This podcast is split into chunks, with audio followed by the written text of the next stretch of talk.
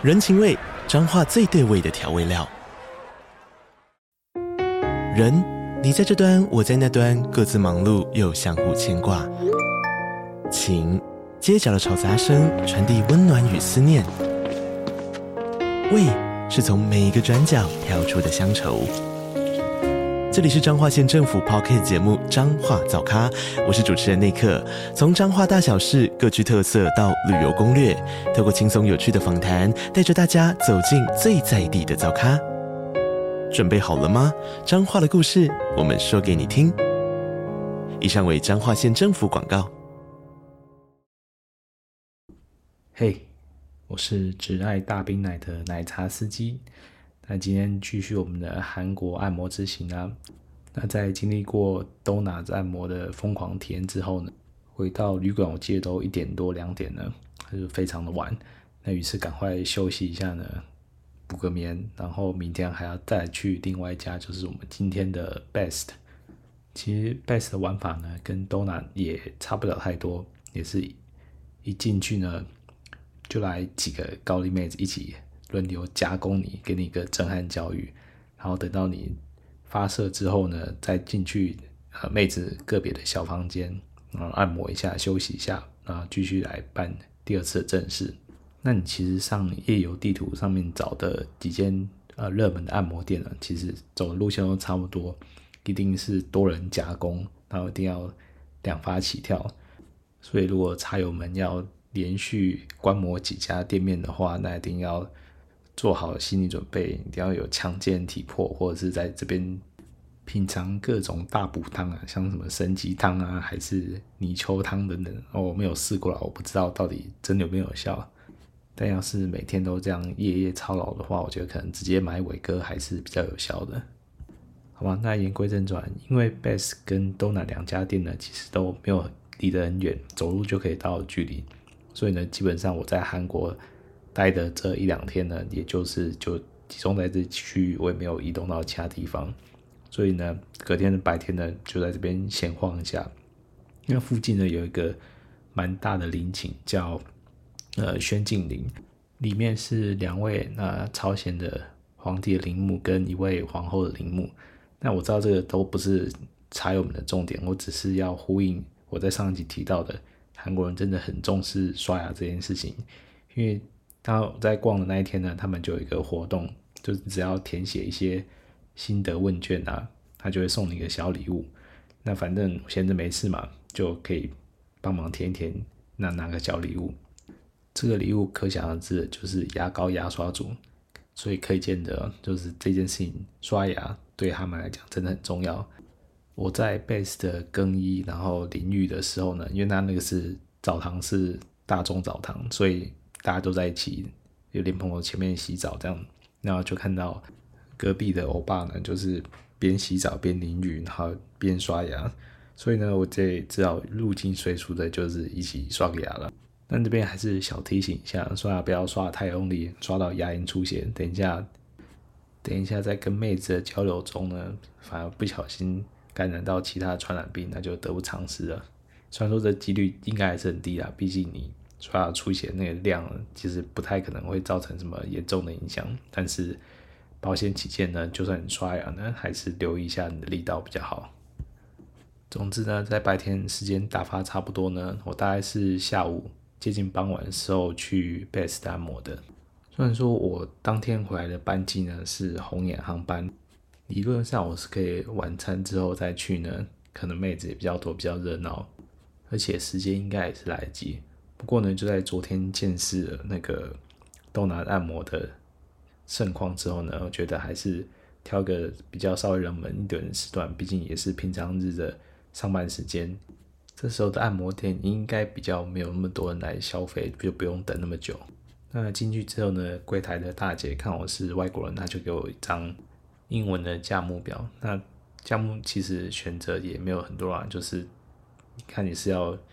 一个 girl 两下还是两个 girl 两下的？那我还是选了最基本的套餐，毕竟预算跟精力都有限的，我不太确定再多个 girl 到底有没有精力去 handle 它。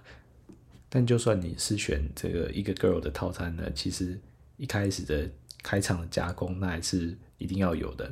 所以如果你想要体验一下的话，这个也就够了。那再来就是看照片选妃的时间呢。不过呢，他们的照片呢都是脸是完全打马赛克掉的，所以你也不知道妹子到底长什么样子，就一些基本的三维数据啊等等。那对我来讲，其实也没什么好挑的，毕竟照片能参考的资讯也不太多，大家身材看起来都很匀称啊。那我只好挑一个罩杯最大的，他们那边最大就是 E。选完之后呢，就是去洗澡换装啦。那换完装之后呢，小哥那边接待小哥呢就带我去一个房间里面，叫我稍等一下。那个房间呢是一个蛮大的，应该讲应该算是通铺，那就是。有很多张床垫跟被子嘛，如果你觉得累了，想要先眯一下、小睡一下，你就可以去躺着。真的是，我看到蛮多韩国的大叔就真的是睡在那边，还睡到打呼，那真的是不夸张。那个小哥来了要把他叫醒，就轮到他了都叫不醒，要费好一番功夫才把那位大叔挖起来。那我是当然没有躺下去睡啊，就直接坐在床垫上划手机，等待小哥来叫我。那虽然貌似客人不太多，那也找死等了一下，大概等了一二十分钟吧。那小哥就进来室友说：“哎、差不多可以出发了。”于是呢，我就被领到一台电梯前面，然后小哥就示意我：“哎、就可以自己进去上楼了。”那上楼之后呢，电梯关起来，上楼，电梯打开呢，嘿、就是他们著名的这个吧台了。那妹子呢就在那边等着我了。她看到我电梯打开呢，她就进来领着我出来呢。然后那边就有三个妹子，然后就上来轮流加工了。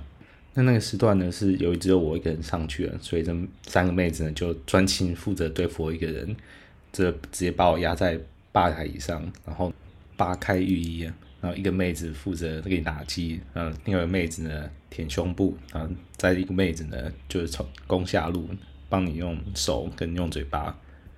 虽然说一开始是挺兴奋的，不过不知道是不是因为刺激来太快，不知道他们大家有什么感觉。就是如果你一开始呢，在还没有非常进入状况上呢，就疯狂的撸，反而呢就因为刺激过度了，反而会很快就软掉了。我那天就是有那种情况，特别是昨晚才来两发，年纪也有点了，然后今天只要有这么一个气氛稍稍不对啊，那就很容易就软掉了。那本来是要在这个吧台里面，应该是要先来一发的。不过三个妹子呢，在奋战一通之后呢，发现还反而软掉了。他们就也很嗨，就叽咕的用汉语聊了一堆，我不知道什么东西。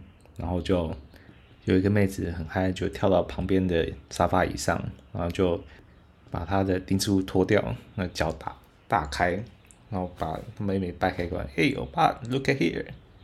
那妹子的素质呢，虽然说容貌不到大家一般。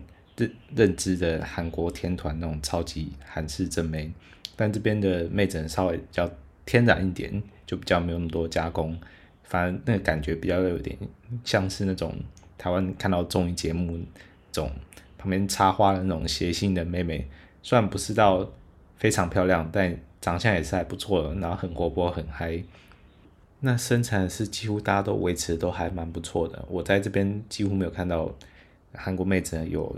这突突的小腹，但比较可惜的是呢，那边普遍妹子呢，罩杯都没有像我喜欢的那么大，比方说要 G 以上的，这边几乎没有看到罩杯有那么大的，顶多就是差不多一左右，就是已经算是我在这边遇到的上限了。那回到正题啊，但妹子奋战无果之后呢，他们决定就放弃了，然后就是由我的主打的妹子呢，就领着我去她的闺房里面继续。之后下面的行程，那这位妹子呢，给我的感觉倒是另外一种韩剧中会有那种老大姐，那不是真的年龄非常老，就是她有种大姐的豪气，那比较会照顾人那种的感觉。虽然说她的妹子的长相呢，不是呃一般韩国印象中那种很精致、很漂亮的立体五官，但是就是看起来也还蛮亲和力的。我我不能说这是件坏事，但至少没有那么人工。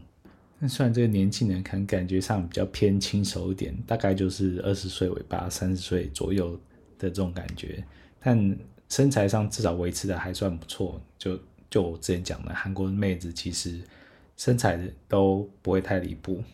但这个杯子的大小吧，真的有到一吗？我是有点怀疑的，不过就凑合着将就还可以用，至少是比迎宾的那几个妹子的大小还大就是了。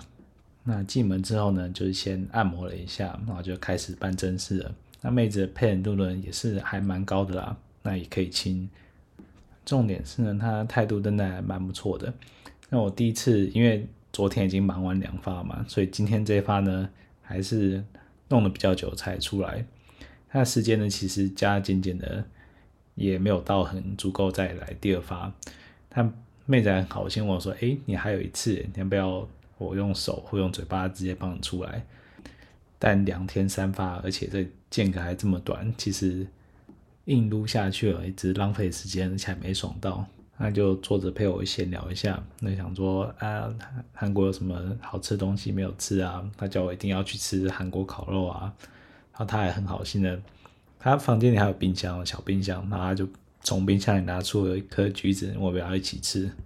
虽然原则上有见妹子的英文程度还是没有那么好啊，所以能交流的还是相当有限，但至少人家态度有展现出来，比起昨天那位。从头到尾就没有什么交流，就纯粹默默的服务而已。那在解锁了在这种地方吃橘子的经验之后呢，哎，时间也差不多了，那就电话一来呢，我们也就收拾收拾就出去了。那下去之后呢，就遇到接待的小哥了，那人家也是客套问一下，哎，服务好不好啊？有没有需要改进地方啊？然后他出来问了一句说，哎，要不要吃点东西啊？我想说，啊，吃点东西。我之前还没有听过有茶友在分享过这边有东西可以吃的。他说有，他说他们有提供套餐可以吃。就如果你肚子饿的话，想要吃点东西的话，他们有提供韩式跟西式的套餐，挺有意思的。反正不吃白不吃嘛，于是就当然是点一个韩式的套餐来试试看。于是呢，他就领着我到呃一个有点像食堂的小空间啊，有摆几张桌子椅子，还有一个饮料柜，你可以。拿你想要喝的东西，不一会儿呢，餐点就送上来了。那有鱼有肉有泡菜，那是当然的，还有一些腌萝卜跟白饭，还有汤。整个 set 下来其实还蛮丰盛的，出乎意料之外。口味上也还行，至少比起这种一般桑拿或者这种桑温暖的服务提供的餐点来说，这边餐点韩式定食呢，我觉得是已经算是蛮不错的了。吃饱喝足后呢，才离开 Best 按摩，然后慢慢去晃去昨天客运下车那个 mall，然后在这边等车，等着发车去机场。总结下这两间按摩店呢，第一间是啊 Donut，第二间是 Best。我觉得这两间服务品质都还可以，那妹子的素质也都还算中上，我不能说到非常好，没有到像妹子优质到跟韩国天团一样，那妹子可能。容貌还 OK，然后年纪可能稍微偏轻熟一点，大概二十五到三十岁左右。那体态都是维持的还不错，至少我没有看到什么有水桶腰或是蝴蝶袖比较明显的缺点。那我个人的感觉，这两间按摩店呢，我是觉得 Donut 妹子的素质可能稍微好于 Best 一点点，但这个不准的地方是我去的时间是不一样的。我 Donut 去的时间算是热门的时间。但是我 best 去的时间呢，算是比较冷门的时段，那可能妹子的数量有差，质量也会有差，所以啊、呃，我在网上看到的大部分都是觉得 best 是要稍微好于 donuts 的，所以我觉得这两家应该来说，也许素质是差不了太多的。那如果你还有上网去做功课呢，你还会呃找到几间也是名气比较响亮的，比方说家人啊，比方说 BMT 啊，或者 Fish。这几间按摩店，这五间吧，算是你如果上网找定位搜寻得到的一些韩国比较热门的按摩店。大部分呢都有提供这种 club 模式，也就是你可以现场跟很多呃兄弟们一起运动，然后你也可以有不同的妹子来稍微偷袭你或服侍你。不过通常他们也有提供一堆的服务啊，如果你真的是很害羞，不想要呃见识这种场面的话，你就觉得你就软掉。那你就可以选择一对一，但我记得价钱应该是一样的。说都来到这种地方有这个机会的，如果还是选择一对一，那不如直接去那种，然后红灯区，比方说千户又是用灯谱之类的地方去那种类似阿姆斯特丹那种玻璃屋去慢慢选。如果有这种经验的茶友们，也不妨呃分享自己的经验。那如果你还有在认真做功课的话，你应该还会找到韩国另外一种，哎，也是蛮受欢迎的模式，是叫做 K 房，就是 Kiss 房。那其实也就是半套店啊，你就是跟年轻妹子呃包一个小时，那有所谓的加值服务，你可以选择手工的或者是吹奏乐器的，那价格就是你去所谓的按摩店的一半。但虽然说妹子号称呢应该是比较年轻的，可能大学生出来打工之类的，但是呢长相也是不保证啊。而且你去包个一个小时，如果妹子不太会讲英语，那真的是很尴尬。你一个小时就真的可以跟妹子拉近一个小时，或是吹一个小时吗？这种呢都是给在地的韩国男儿，或是是你很可以交流的来人，你可以去一个小时，可以跟年轻妹子打情骂俏啊，谈谈小恋爱啊，那顺便。吃吃豆腐呢，看有没有机会在最后还熬个 happy ending，可以跟妹子来一发。但基本上这种机会当然是少之又少啊，特别是你又不太会讲韩语的时候，或是你跟妹子就是没有办法交流的时候，你会觉得妹子会无缘故的突然兴起，然后跟你这种无法交流的外国人来一发吗？除非你真人长得很帅，不然我是想不太到这种艳遇会掉在我头上的。那如果想追求刺激的茶友们呢，你就。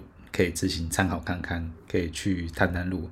我记得在 EL 地图上有推荐过，呃，一两间应该是会接受外国人的，并这种地方会需要更多的语言交流。那至少你要会跟妹子讨价还价嘛，到底要凹呃手工，还是要嘴巴吹，还是要干嘛的，都是需要用语言交流的。总之，那茶友们就自行斟酌了。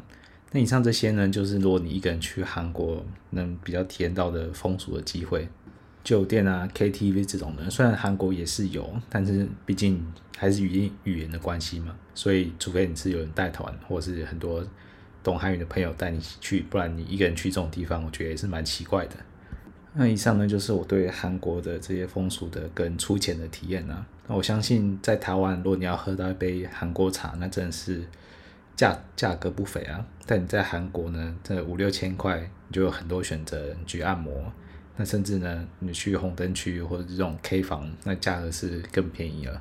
但我还是建议，如果对这个真的有点兴趣的话，建议还是去试试看他们的按摩房这种 club 模式的。毕竟这种多人运动场景啊，在其他国家或是一样是风俗业也是不太好遇到的，或者是呢，要么就是非常贵，就是专属于呃小部分。高端的客群才有机会体验得到的。那你在韩国呢？其实就花个五六千块，你就可以见识到这种场面，还真的会有其他不一样的妹子来偷袭一下。虽然也就只是偷袭一下，而不是真的可以。哦，你当然可以多花点钱去跟不同的妹子做运动了。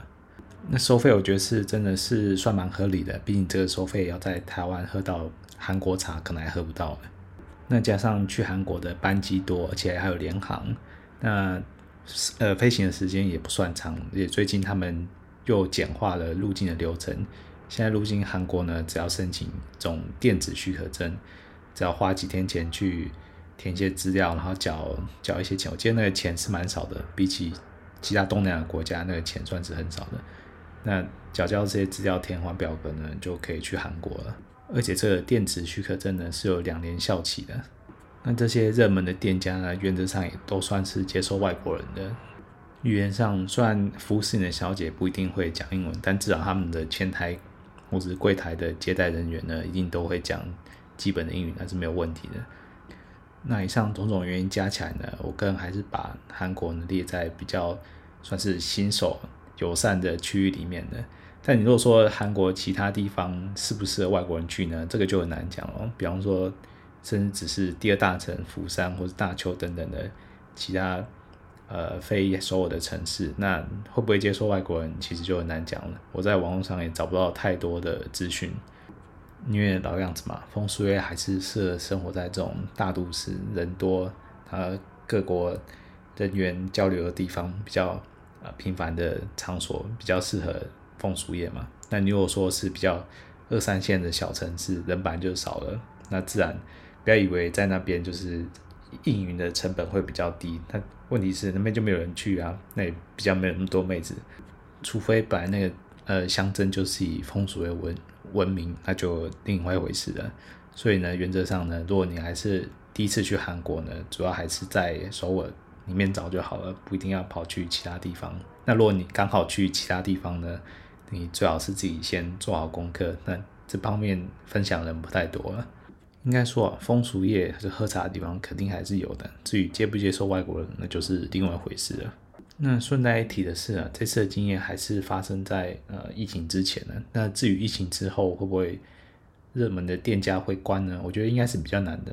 热门店家应该还是有，但是如果是找的小呃小规模经营的店，或者像是 K 房这种的小成本经营的店，那你说它会不会消失呢？我觉得也许有可能。所以说你在出发之前呢，最好还是在论坛上先找一下资料。不过就我呃个人稍微观察一下结果呢，应该这些热门的按摩店呢，应该都还在就是了。价钱好像也没有差太多。钱不够，到时候再领就好了。那我也许下一集来讲一个如何安排一个适合男人秘密的小旅行，呃，快进快出。那怎么怎样选地点呢、你要准备什么样的东西啊，才能呃进行闪电战，就是去一个国家进行呃一到两天的实地考察。对，啊，以前有 YouTuber。花二十四小时进行拉面挑战嘛？那你也可以花二十四小时安排一个喝茶挑战。虽然说你要确保自己精力够用就是了哈。那听起来也许有点疯狂，但是因为现在的机票价格还算是普遍不算便宜的时候，在疫情之前呢，如果你是选呃挑选到那种联航比较冷门的时段，那真的是机票钱加住宿费加一些有的没有的开销加一加，其实。呃，花费还其实没有到很多，考虑到如果真的是还想要包夜之类的行程的话，那分享完这个呢，之后再聊聊，也应该算是很热门的日本吧，毕竟都能开课，是不是应该要聊一下呢？还有其他一些东南亚国家，那这些呢，我比较把它归类在比较非新手区呢，一方面是语言等等一些因素啊，一方面是签证等等比较麻烦的，会需要注意的事情比较多。如果你很少出国，或者是第一次出国呢，这些可能就不太适合你了。好的，那今天的分享就到此为止了，那我们下次再发车了，大家拜拜。